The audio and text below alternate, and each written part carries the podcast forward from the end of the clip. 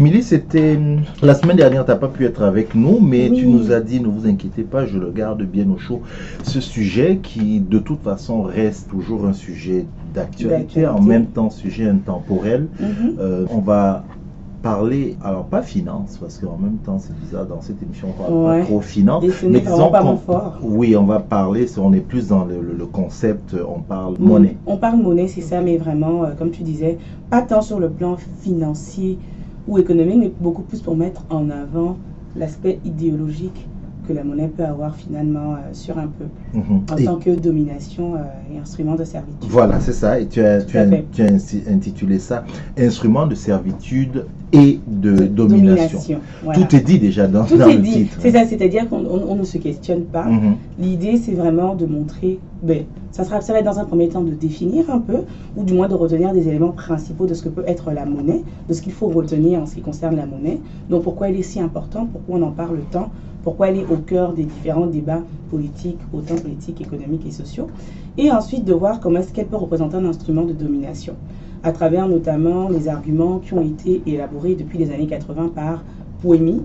Donc, euh, je vais pas Le Xinjiang Xinjiang, voilà, c'est ça. J'attendais que tu dises euh, le nom le Professeur Xinjiang, oui, il Donc, était. Professeur Xinjiang, c'est ça, qui a. C'est ça, décédé euh, en 84, mm. fait que 4 ans après avoir sorti son œuvre. Décès qui, jusqu'aujourd'hui, est considéré comme un décès mystérieux. Mystérieux, oui, parce que je pense qu'il il a eu le. Ouais. Il je préfère que toi tu nous dises. C'est ça. Donc on va voir vraiment comment ça peut constituer un, instrument de, mm. servitude. Mm. Puis on va très brièvement aller avec l'exemple du franc CFA, sans rentrer en profondeur parce que je pense que la question est élaborée depuis déjà euh, plusieurs années. Mais ça nous permettra par la suite de faire une introduction sur le prochain sujet que je vais annoncer en fin de chronique. On t'écoute alors. Tout à fait. Alors, quelques définitions à retenir quand même de la monnaie. Donc la monnaie de façon générale, pourquoi est-ce qu'elle est importante?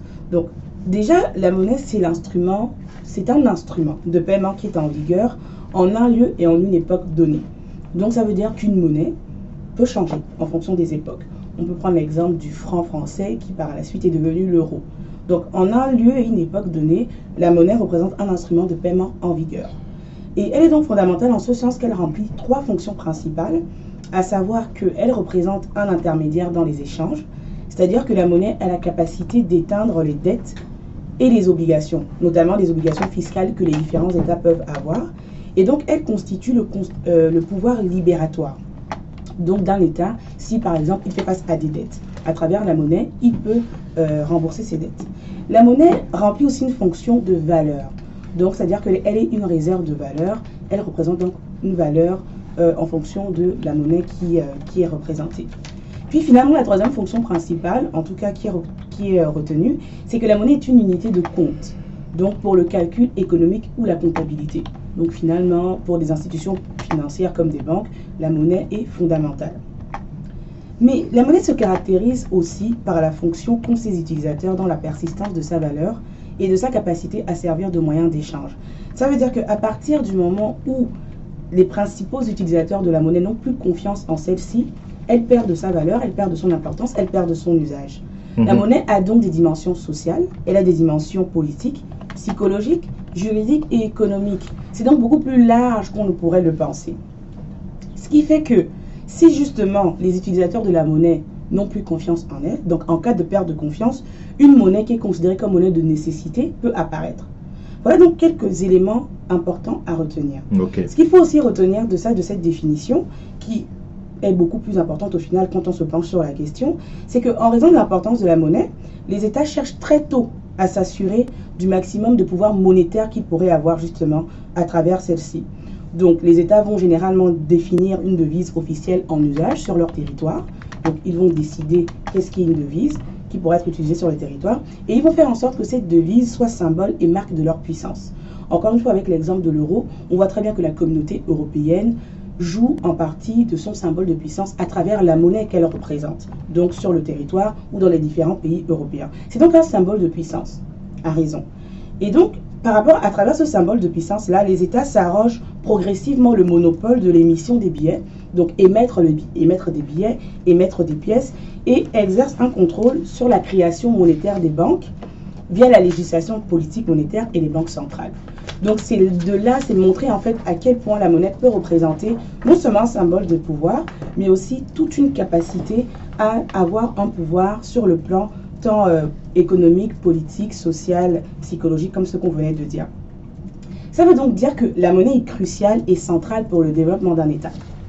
Sans monnaie, peut-on vraiment parler de développement?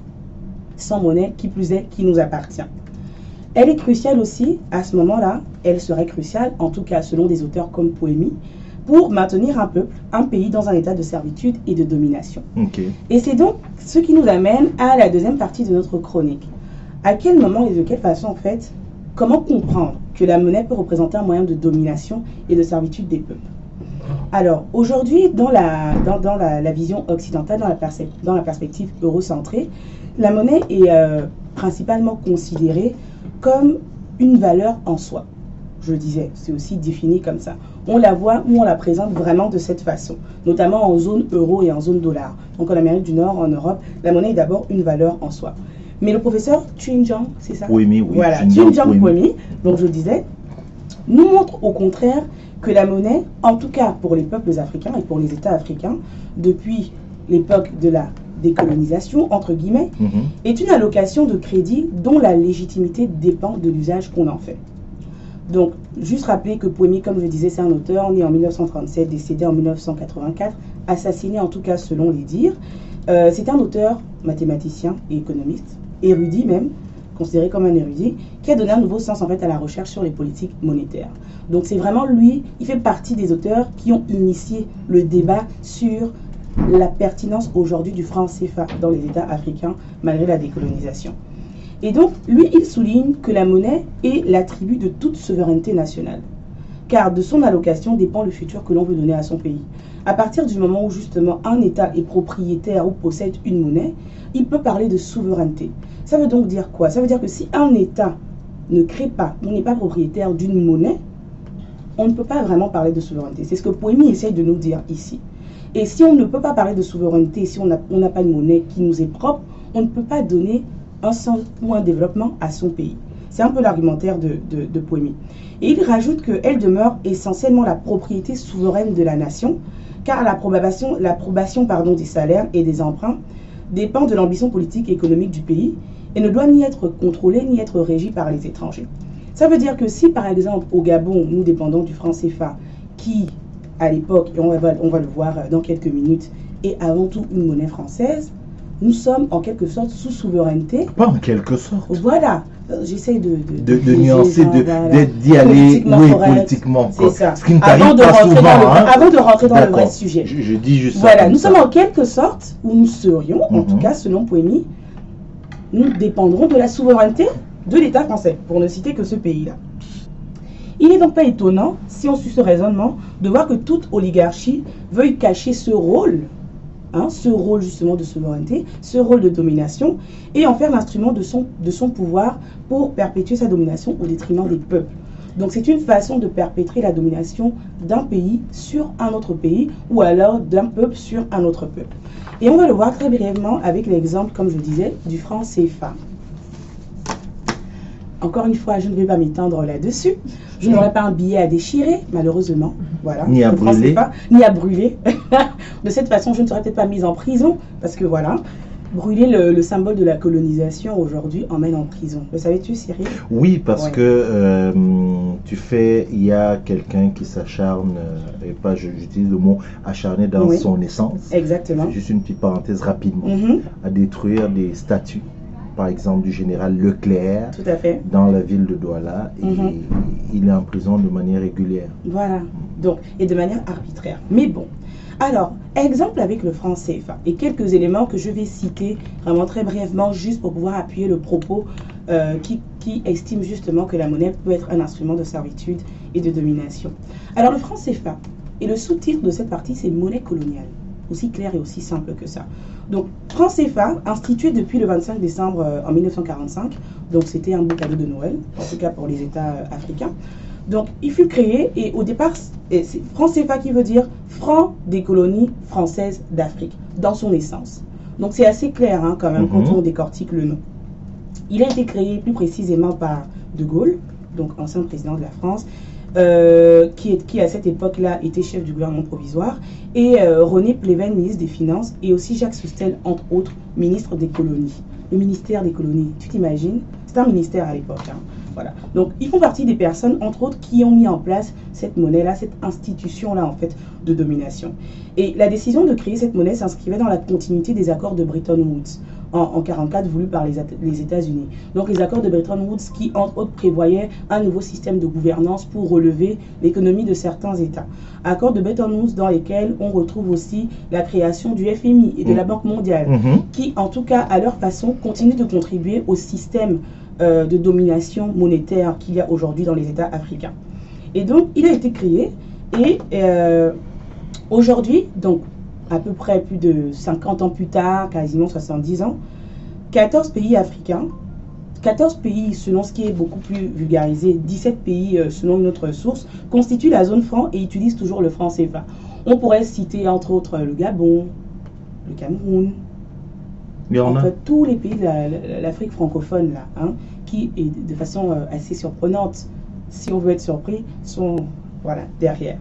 Et donc, selon les mécanismes monétaires qui sont en place, les mécanismes monétaires associés au franc, CFA ont très peu évolué malgré les indépendances et malgré l'apparition de, de l'euro. Si aujourd'hui franc CFA s'intitule Franc de la communauté financière d'Afrique, il n'en demeure pas moins qu'il reste rattaché à la Banque de France, plus précisément au Trésor, même public français, et qu'il n'est convertible qu'en euros et ne s'échange qu'à l'intérieur de la zone franc. C'est important que tu dises ça. Il, n'est convertible qu'en euros. C'est ça, c'est important. Et ne s'échange qu'à l'intérieur de la zone franc pour des pays supposément indépendants. C'est-à-dire que nous, ici, on ne peut pas changer de franc CFA en dollars canadiens. Que les gens le sachent. Voilà. Alors, en échange, voilà, en échange de la garantie, comment il fonctionne en fait De façon, euh, euh, s'il faut donner un, un descriptif très bref. C'est-à-dire qu'en échange de la garantie d'un taux de change fixe du franc CFA avec l'euro, l'État français ponctionne 50% des échanges financiers en zone franc. Euh, cette manne est estimée, selon certains chiffres, à plus de 50 milliards d'euros. Et tous ces 50 milliards d'euros seraient à la Banque de France malgré les, critiques des partenaires européens, Allemagne en tête qui réclame une part du gâteau de l'Africain de la France. Ça, c'est citation. Donc c'est justement un des auteurs euh, qui, qui, le dit comme ça, qui n'est autre que Kako Nubukpo, mhm. qui est euh, un autre euh, auteur togolais, pas seulement, qui travaille aussi à l'OIF, qui a été mis de côté. limogé. Qui a été limogé à l'époque de Michael Jean, mhm. lorsqu'il justement il avait pris position sur la question du franc CFA. Mhm.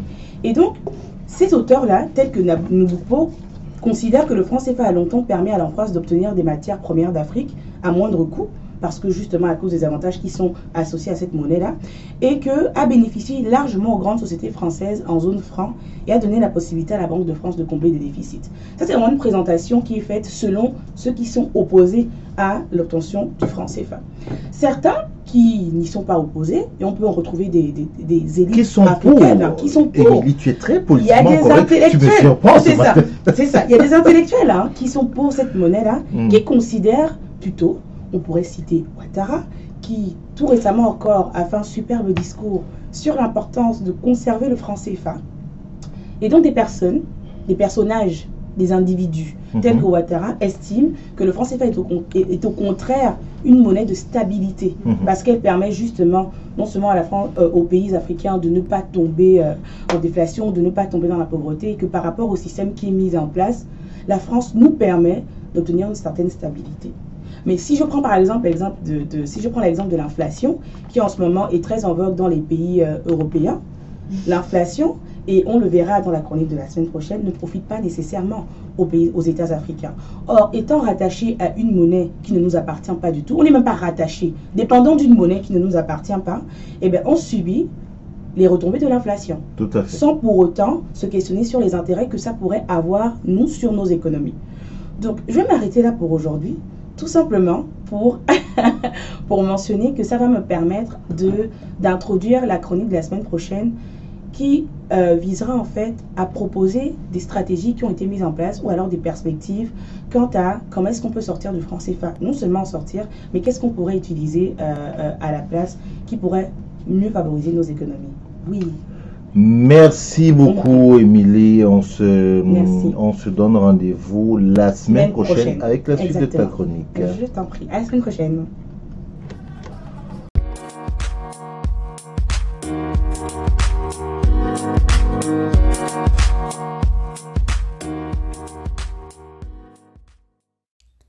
Merci d'avoir écouté Néo-Québec. Vous pouvez retrouver toutes les vidéos des chroniques sur notre page Facebook où nous diffusons nos chroniques live tous les jeudis matins.